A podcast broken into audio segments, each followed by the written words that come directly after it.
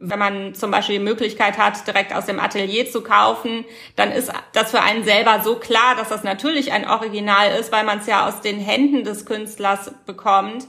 Aber wenn man äh, nicht an die Rechnung denkt oder nicht ans Zertifikat denkt, hat man vielleicht später trotzdem Probleme mit der Beweisbarkeit.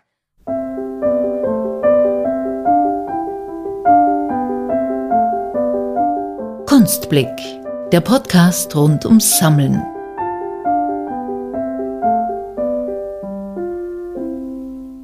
Eine Münchner Sammlerin liefert ein teures Bild in ein Auktionshaus ein. Mündlich wird ein Mindestgebot vereinbart. Bei der Auktion geht das Bild aber um weniger weg. Der Fall wandert zu Gericht. Dort ist der Richter aber fassungslos, dass ein Kunstwerk den Wert eines Einfamilienhauses haben kann und es darüber hinaus keinen schriftlichen Vertrag gibt. Da das Bild auch noch teurer ist als das Häuschen des Richters, glaubt der lieber dem Auktionshaus und befindet, dass der zugeschlagene Preis eh recht ordentlich ist. Der Fall wird jetzt aber in zweiter Instanz verhandelt. Wer jetzt aber an eine geldgierige Sammlerin denkt, der irrt. Die Mandantin ist auf das Geld nicht angewiesen, sondern fühlt sich vielmehr vom Auktionshaus über den Tisch gezogen. Sie hat auch veranlasst, dass sämtliche Schadensersatzleistungen aus dem Verfahren an eine gemeinnützige Stiftung gehen. Kunstrecht ist auch für die Spezialisten nicht immer einfach, da es viele branchenspezifische Besonderheiten gibt. Deshalb gehen auch wir heute nur auf einen kleinen Teil des Kunstrechts ein. Hallo und herzlich willkommen. Mein Name ist Sascha Worrich und ich bin Andreas Maurer. Wir werfen heute einen Kunstblick auf das Kunstrecht. Dazu haben wir uns über Zoom mit Nathalie Mahmoudi unterhalten. Sie ist Fachanwältin für gewerblichen Rechtsschutz und Partnerin der Kanzlei Dr. Mahmoudi und Partner Rechtsanwälte in Köln. Nach ihrem ersten Staatsexamen hat sie im Museum Ludwig in Köln gearbeitet. Dort gab es auch gleich Berührungspunkte zum Kunstrecht, unter anderem mit Leihverträgen oder Versicherungsangelegenheiten. Heute vertreten Dr. Nathalie Mahmoudi und ihre Kanzlei private wie Institutionen bei Streitigkeiten in Sachen Kunst. Wir haben mit ihr über das Gewicht von Schätzgutachten gesprochen und gefragt, ob man Kunst, die einem nicht gefällt, vielleicht auch wieder zurückgeben kann. Und ob Kunstrecht an den Landesgrenzen vielleicht Halt machen muss. Und dann hat sie uns noch diese Geschichte von dem vermeintlich echten Andy Warhol erzählt, der schlussendlich von einer Limousine abgeholt wurde. Also viel Vergnügen. Viel Vergnügen. Also was ich ähm, tatsächlich spektakulär fand, war ein Fall eines Restaurators hier aus dem Rheinland, der ähm, ja lange Zeit, äh, über Jahrzehnte exklusiv für eine Stiftung gearbeitet hat und ähm, dort äh, tatsächlich alles restauriert hat, was diesen einen Künstler betroffen hat. Ähm, und er kannte dann natürlich die Museen und die Sammler und die Auktionshäuser. Alle sind an ihn rangetreten über diese Stiftung und ähm, er hat das, äh, sich des Themas dann angenommen. Irgendwann ähm, hat man sich voneinander getrennt, also die Stiftung und dieser Restaurator. Und das äh, hatte dann für den, für den Restaurator erstmal beruflich kaum Konsequenzen, weil er ja diese Kontakte hatte und auch auf jahrzehntelange Berufserfahrung zurückgeblickt hat, so dass sich seine Endkunden immer noch regelmäßig an ihn gewandt haben und er ganz regulär seinen, seinen Job auch weiter auf selbstständiger Basis ausgeübt hat. Dazu muss man wissen, er hat das vorher auch selbstständig auf Rechnung gemacht. Er war nicht Angestellter dieser Stiftung. Und dann meldete sich die Stiftung und sagte, alles, was dieser Restaurator in die Hand nimmt, ist ab sofort Fälschung. Wir autorisieren das nicht mehr ähm, und äh, wir, wir verhängen das mit dem Makel. Wir wollen, dass die Leute wieder zu uns kommen. Wir haben jetzt neue Restauratoren, die sich tatsächlich erst neu mit, mit diesem Künstler beschäftigt haben. Aber aus unserer Sicht muss man jetzt hier wieder über uns kommen. Das führte dann zum großen Verfahren. Und wir haben für den Restaurator dann entscheiden können, dass er natürlich kein professioneller Kunstfälscher ist, sondern weiterhin seinem Beruf nachgehen darf. Das ist aber eine ganz spannende Sache, weil das immer so anknüpft, wer entscheidet eigentlich darüber, was eine Fälschung ist, was ein Original ist und äh, welche Maßnahmen an dem Werk dazu führen, dass es dann vielleicht kein Original mehr sein kann. Bedingt ja auch, dass der Richter oder die Richterin sich mit Kunst oder Kunstrecht beschäftigt hat. Ja, und da hat man tatsächlich auch ähm, oft Probleme, weil äh, man da einfach so ein bisschen die Systematik der Gerichte verstehen muss.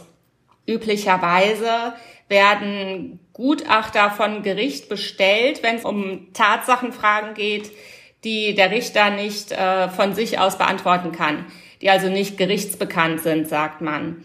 Und ähm, im Kunstbereich gibt es eben einen Pool von Gutachtern, auf die die Richter zurückgreifen. Und das sind Herrschaften, die sich mit Hausrat und Kunst beschäftigen. Mhm. Das bedeutet, die haben oft gar keine besondere Expertise für Kunst, geschweige denn für den jeweiligen Künstler oder die Epoche, um die es in dem konkreten Fall geht, sodass da manchmal Ergebnisse rauskommen, die man überhaupt unerträglich findet weswegen tatsächlich ganz viele Fälle im Kunstbereich entweder im Vergleich enden oder vor Schiedsgerichten. Aber das heißt, wenn jetzt die Gutachter sozusagen einen gewissen ja, Wert feststellen von einem Kunstwerk, dass der sich unter Umständen auch unterscheiden kann zwischen den Gutachtern. Das heißt, wenn jetzt ein anderer Gutachter draufschaut, dass es vielleicht einen anderen Wert gibt und dass somit auch andere Grundlagen letzten Endes gelegt werden für eine Bewertung, aber eben auch für vielleicht ein Urteil.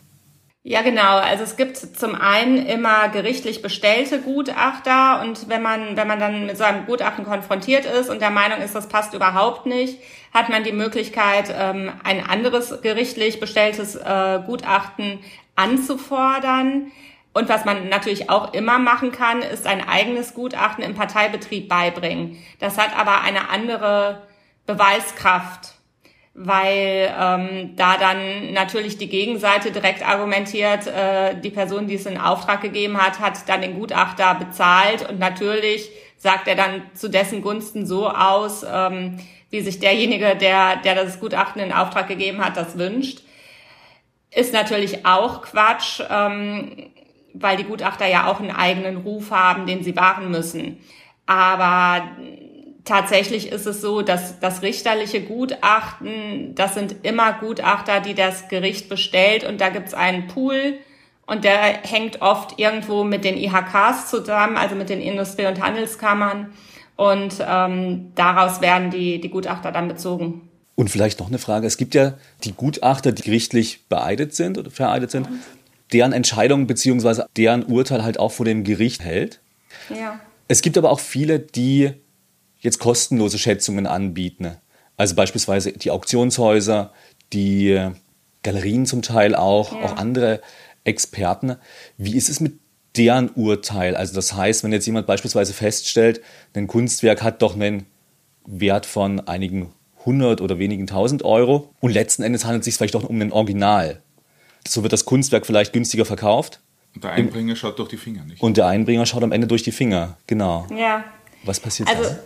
letztendlich sind Gutachten immer Meinungsäußerungen, qualifizierte Meinungsäußerungen. Natürlich kommt es darauf an, ähm, wer so ein Gutachten oder eine Expertise ausspricht. Wenn ich jetzt mich an ein Auktionshaus wende, ähm, habe ich da natürlich mit Leuten zu tun, die eine besondere Expertise haben und die, die großen Auktionshäuser haben ja auch ganz viele unterschiedliche Gutachter, die sich dann äh, nochmal besonders gut auskennen. Deswegen darf ich auch darauf vertrauen, dass das, was mir da gesagt hat, ähm, ja, besonders wertig ist oder, oder zu einem gewissen Grad richtig ist.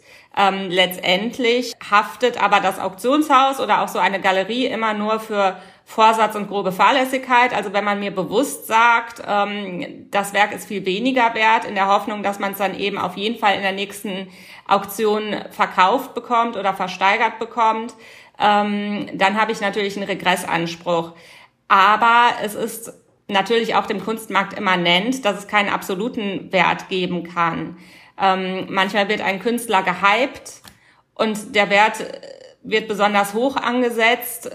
Kurze Zeit später wird ein ganzes Konvolut auf den Markt geworfen oder ähm, auf einmal wird bekannt, dass sehr viele Fälschungen auf dem Markt sind, was natürlich zu einem Einbruch des Marktes für diesen Künstler führen kann. Genauso aber auch in die andere Richtung, ähm, wenn, wenn ein Künstler verstirbt ähm, und, und ganz klar ist, da wird jetzt erstmal nichts Neues kommen können, ähm, dann kann es natürlich sein, dass der Wert durch die Decke geht, was, was kurze Zeit vorher vielleicht noch gar nicht absehbar war. Und das sind so Dinge, für die, für die dann auch keine Haftung übernommen wird. Es geht natürlich auch in die andere Richtung. Vor einigen Jahren ging ein großer Kunstfall in Deutschland auch durch die Presse. Ein Augsburger Auktionator hat einen Teppich geschätzt für 900 Euro. Der wurde zugeschlagen als teuerster Teppich der Welt um 7,7 Millionen Euro. Jetzt ist natürlich so als Einbringer, denkt man sich, ich bin froh, dass der um 900 überhaupt vielleicht auktioniert wird. Freue mich, wenn ich 1100 bekomme oder sowas. Ähm, natürlich, wenn er gewusst hätte, dass das der teuerste Teppich der Welt wird, hätte er es vielleicht nicht in dieses Auktionshaus gebracht. Hätte vielleicht einen größeren internationalen Auktionshaus viel mehr bekommen. Was mache ich da als Einbringerin, als Einbringer? Habe ich da überhaupt noch rechtliche Chancen? Weil im Prinzip habe ich ja gewonnen, habe ich ja. Ja, also da kommt es tatsächlich darauf an, hat das Auktionshaus ähm, alles Erforderliche getan, was es tun musste und war es für das Auktionshaus äh, erkennbar, dass es der teuerste Teppich der Welt war oder durften die davon ausgehen, dass es tatsächlich äh, sich um einen geringen Wert von 900 bis 1000 Euro handelt. Also nach bestem Wissen und Gewissen sozusagen. Genau, genau. Und andersherum, wenn jetzt sozusagen ein hoher Wert geschätzt wird und ich aber tatsächlich in der Auktion nur ja, das liegen bleibt vielleicht ähm, oder ich nur einen geringen Wert sozusagen erhalte. Gibt es da auch sozusagen, kann ich mich da auch drauf berufen, auf das Urteil, auf die Schätzung irgendwo? Letztendlich vereinbart man ja mit den Auktionshäusern üblicherweise ein Mindestgebot. Und wenn das nicht erreicht wird, das ist ja gar nicht selten der Fall, dann wird es eben nicht verkauft. Ähm, aber auch da habe ich letztendlich keine Handhabe. Dann stellt sich natürlich die Frage, war der Preis zu hoch? Liegt es daran? Oder hat sich möglicherweise wirklich einfach niemand gefunden, der zu dem Moment ähm, das Werk ersteigern wollte? Ist ja auch denkbar, dass der Wert gar nicht falsch war. Jetzt gibt's natürlich, wir müssen ja nicht immer über den teuersten Teppich der Welt reden. Wir haben ja auch viele Hörerinnen und Hörer, die vielleicht ein kleineres Budget haben, die nicht immer gleich 7,7 Millionen für einen Teppich hinblättern. Ähm, gemäß dem Fall, ich kaufe ein Kunstwerk, sei es zum Beispiel online über eBay oder andere Auktionsplattformen, sei es über eine, ein normales Auktionshaus online oder in einer Galerie. Ich habe das bekommen und es gefällt mir nicht mehr. Habe ich wie im Handel, wo es das ja auch gibt, zum Beispiel in Österreich jedenfalls, eine Art Widerrufsrecht, wo ich sage, okay, ich kann das wieder zurückgeben? Oder unterscheidet sich das bei der Auktion vom, wenn ich eine Jeans kaufe im Geschäft? Ja, ähm, man hat bei der Auktion immer die Möglichkeit, sich vorher die Werke anzuschauen. Das würde ich auch in jedem Fall machen. Egal wie gut die Auflösung auf so einem Handy sein mag, es macht einfach einen Unterschied, sich das Werk live anzusehen. Ähm, und das ist eigentlich ein ganz weit verbreiteter Urteil, dass man im, im regulären Handel alles zurückgeben kann. Das ist da auch nicht so. Was, was der Fall ist, wenn ich etwas online gekauft habe, dann habe ich ein zweiwöchiges Widerrufsrecht, egal ob ich Kunst kaufe oder etwas anderes. Aber sobald das im stationären Handel passiert, wenn ich in einer Galerie kaufe oder ähnliches, dann ist das eben nicht so. Und da ist dann eben sinnvoll, dass man vielleicht mit dem Galeristen vorab vereinbart, äh, dass man sowas mal bei sich Probe hängt, dass man das vielleicht mal auf sich wirken lassen darf und da raten wir immer dazu, dass man das in irgendeiner Form beweisbar nachhält. Da reicht eine kurze E-Mail oder auch eine WhatsApp, dass man kurz bestätigt, danke, dass ich das zehn Tage bei mir aufhängen darf und dann entscheide, ob ich, ob ich das Bild behalte oder zurückgebe und dann auch den Kaufpreis zurückbekomme. Aber gerade wenn man im Internet kauft, also was ja heute immer wieder ein Thema ist, ich muss das Ding ja irgendwie auch herschippen oder herliefern lassen. Ähm, also das Rechtliche betrifft ja nicht immer oder die rechtliche Konsequenz betrifft ja nicht immer das Auktionshaus oder den, den Händler. Oft ist der Shipper irgendwie dazwischen, funktioniert irgendwas nicht. Dann schickt er das dreimal hin und her, will vielleicht noch ein Geld haben. Habe ich da überhaupt eine rechtliche Handhabe, wenn ich sage, der eine sitzt in Los Angeles, ich sitze in Wien? Ähm, wo stößt vielleicht das Kunstrecht an seine Grenzen? Das ist ganz spannend, weil im Kunstrecht ja tatsächlich ganz viel grenzüberschreitend passiert. Da muss man noch nicht mal ähm, über den großen Teich denken, bei uns im Rheinland zum Beispiel haben wir ganz viel grenzüberschreitende Themen mit äh, Belgien, mit den Niederlanden. Hier finden auch viele Kunstmessen statt und äh, ganz häufig äh, gehen die Sachen eben über die Grenze. Ähm, und ja, das wird ein bisschen schwieriger, da die Rechte durchzusetzen. Und ähm, dafür ist jetzt kürzlich das KAFA ins Leben gerufen worden. Das ist ein Schiedsgericht in, ähm, mit Sitz in Den Haag. Meine Schwester und Partnerin ist da tatsächlich auch im Pool der Schiedsrichter und äh, die entscheiden über genau solche Fälle. Was ist denn, wenn, wenn das nationale Recht an seine Grenzen stößt und wir hier im Kunstbereich einfach äh, nicht mit UPS oder DHL unsere Produkte verschicken können, sondern große Lieferanten haben oder ähm, Shipper. Äh, und was passiert, wenn, wenn zwischendurch das Werk zerstört wird, verloren geht, wie auch immer. Und damit beschäftigen sich dann die Schiedsrichter und die kommen ganz oft wirklich zu besseren Ergebnissen als die Richter vor den nationalen Gerichten, die sich dann ja, wie du schon richtig gesagt hast, auch mit den Fragen beschäftigen müssen, sind wir überhaupt zuständig? Welches Gesetz wenden wir an? Ist es amerikanisches Recht? Ist es ähm, österreichisches Recht? Oder wenn das Ganze in, in Deutschland vielleicht zwischengelagert wurde, müssen wir dann vielleicht deutsches Recht anwenden. Ähm, das kann dann unheimlich komplex werden. Das Thema Kunstrecht ist ja sehr umfangreich, was wir jetzt so schon besprochen haben an verschiedenen Themen. Ähm, was sind denn so die häufigsten Fälle, mit denen Sie da zu tun haben in der Praxis?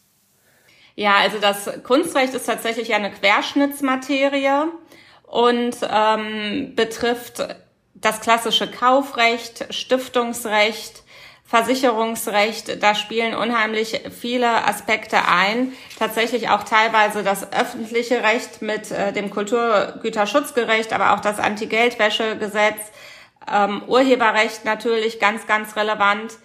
Da, da, das ist sehr vielfältig. Gibt es so einen Tipp, den Sie jungen Sammlerinnen und Sammlern noch mitgeben würden, worauf man jetzt beim Kunstkauf unbedingt achten sollte aus rechtlicher Sicht, damit man nicht später beim Verkauf vielleicht irgendwann auf Probleme stößt?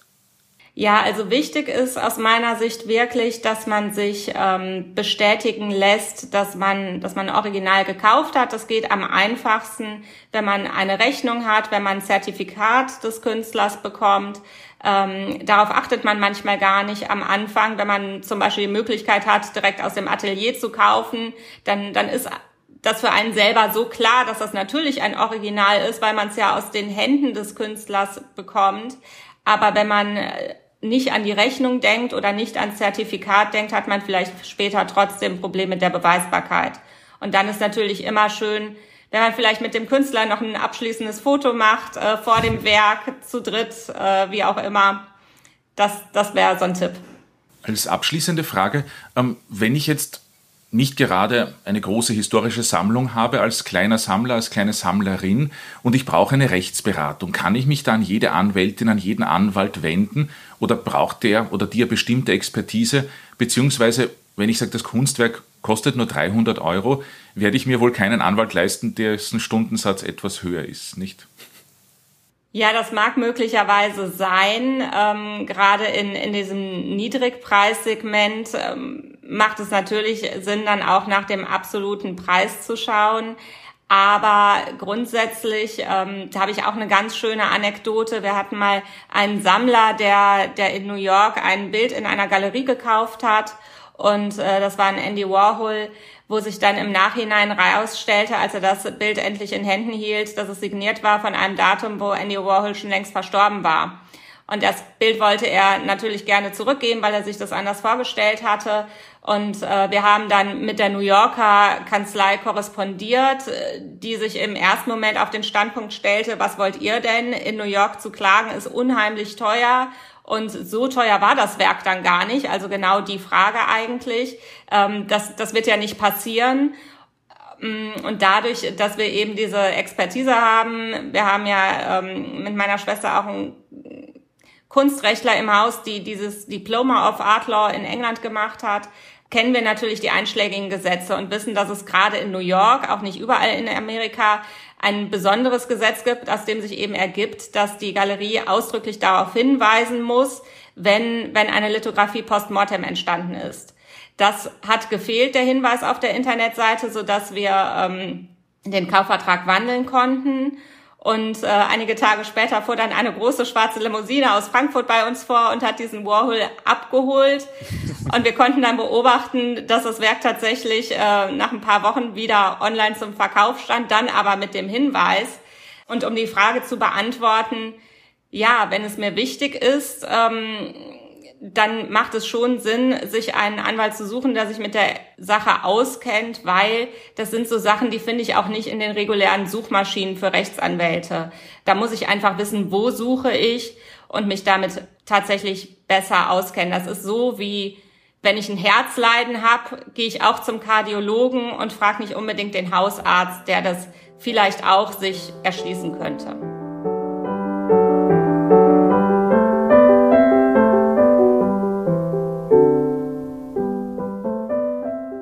Nathalie Mahmoudi, Partnerin der Kanzlei Dr. Mahmoudi und Partner Rechtsanwälte in Köln, war heute unsere Gesprächspartnerin.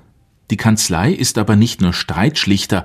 Aktuell sind die Rechtsberater auch Förderer der Josef Beuys Ausstellung, die ab Oktober im Museum Schloss Meuland in Nordrhein-Westfalen zu sehen ist. Für alle, die mehr über Kunstrecht wissen wollen, haben wir auch einen Buchtipp. Die Festschrift Kunst, Wissenschaft, Recht, Management erschien 2018 im Lumos Verlag. Autoren sind unter anderem die Künstler Tony Craig, Mischa Kubal, Markus Lüpertz, Thomas Wachholz und Christian Megat. Mitautorin und Herausgeberin ist Nathalie Mahmoudi. Nächstes Mal sind wir dann wieder in Wien unterwegs und treffen Fotograf Peter Köln. Umgeben von Ikonen der Fotogeschichte haben wir mit ihm über seine Sammelleidenschaft gesprochen, die Gründung des Fotomuseums Westlicht und der Ostlicht Fotogalerie. Und er hat uns erzählt, wie er als 16-Jähriger dieses berühmte Foto des Rennfahrers Jochen Rindt geschossen hat, das später um die Welt ging. Um das Warten zu verkürzen, könnt ihr in der Zwischenzeit entweder unsere anderen Folgen nochmal anhören oder ihr schaut auf unserer Website vorbei www.kunstblick-podcast.com. Gibt es vielleicht Sammlerinnen oder Sammler, die ihr gerne mal hören wollt? Oder seid ihr selbst kunstsüchtig? Dann schreibt uns eine E-Mail an hello at kunstblick-podcast.com. Bis zum nächsten Mal. Bis zum nächsten Mal.